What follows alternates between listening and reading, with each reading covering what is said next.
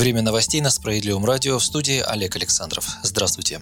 В России за последние 24 часа зарегистрировано 8915 новых случаев заражения коронавирусом в 83 регионах. Общее число заболевших за время эпидемии достигло 362 342. Минувший день установил сразу два рекорда по COVID-19, как говорится, плохой и хороший. Обновился рекорд по количеству умерших. За сутки скончались от пандемии 174 человека. В то же время был выписан по выздоровлению 12 331 россиянин. В общих цифрах число погибших достигло 3807, а перенесших болезнь – 131 тысяча человек. По данным Роспотребнадзора, под медицинским наблюдением остаются 292 тысячи человек. При сохранении текущей динамики отсутствии второй волны пандемии повседневная активность россиян вернется на докризисный уровень к началу августа текущего года, отмечается в исследовании Центра политической конъюнктуры. Сергей Миронов призвал разрешить жителям республик Донбасса, принявшим российское гражданство, голосовать по поправкам в Конституцию.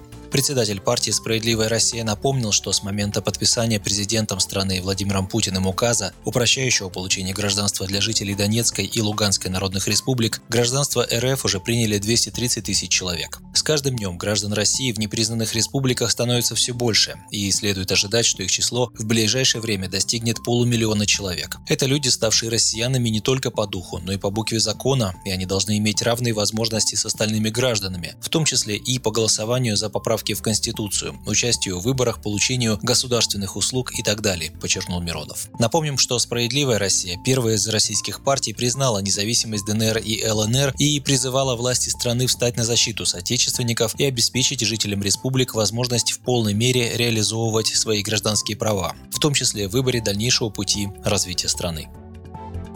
Единый госэкзамен выпускникам школ предстоит сдавать, начиная с 3 июля. Как рассказал глава Минпросвещения Сергей Кравцов, для второй волны поступающих определены сроки ЕГЭ. Экзамены пройдут 3, 5, 7 и 8 августа. В первый день ЕГЭ 3 июля 11-классникам надо будет сдавать литературу и географию. По словам министра, озвученное расписание государственной экзаменации позволяет провести приемную кампанию в вузы в приемлемые сроки. Кравцов также ответил на вопрос о том, как он относится к платным услугам в школе. «Я против платного школьного образования, поскольку общее образование должно быть доступно для всех детей независимо от достатка семьи, сказал руководитель Министерства просвещения России. Ранее президент страны Владимир Путин назвал провокацией появившиеся слухи о переводе школьников на постоянное дистанционное обучение.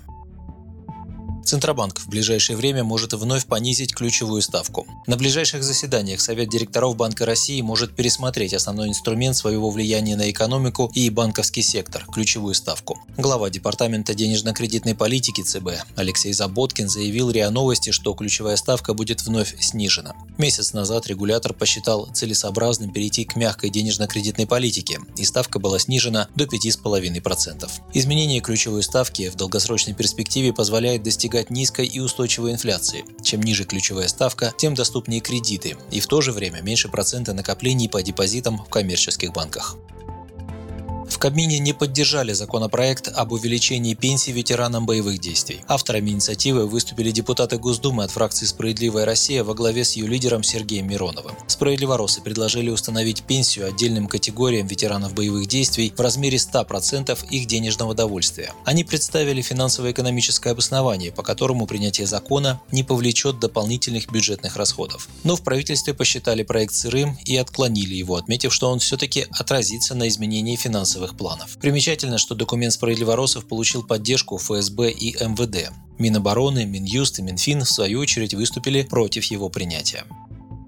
И последнее. Одноклассники разрешили незарегистрированным пользователям доступ к видеозвонкам. Российская социальная сеть анонсировала возможность бесплатно подключаться к видеозвонкам по ссылке наподобие Zoom. Авторизацию в соцсети необходимо иметь только инициатору беседы. Сервис доступен как со стационарного компьютера или ноутбука, так и в телефонном приложении. Для совершения звонка нужно будет нажать кнопку на вкладке «Сообщения» и выбрать опцию добавления людей внутри соцсети или по электронной почте. Продолжительность беседы не ограничена, максимальное количество участников 100 человек. По информации одноклассников, в период режима самоизоляции количество видеозвонков выросло на 39%, а групповых аж на 70%.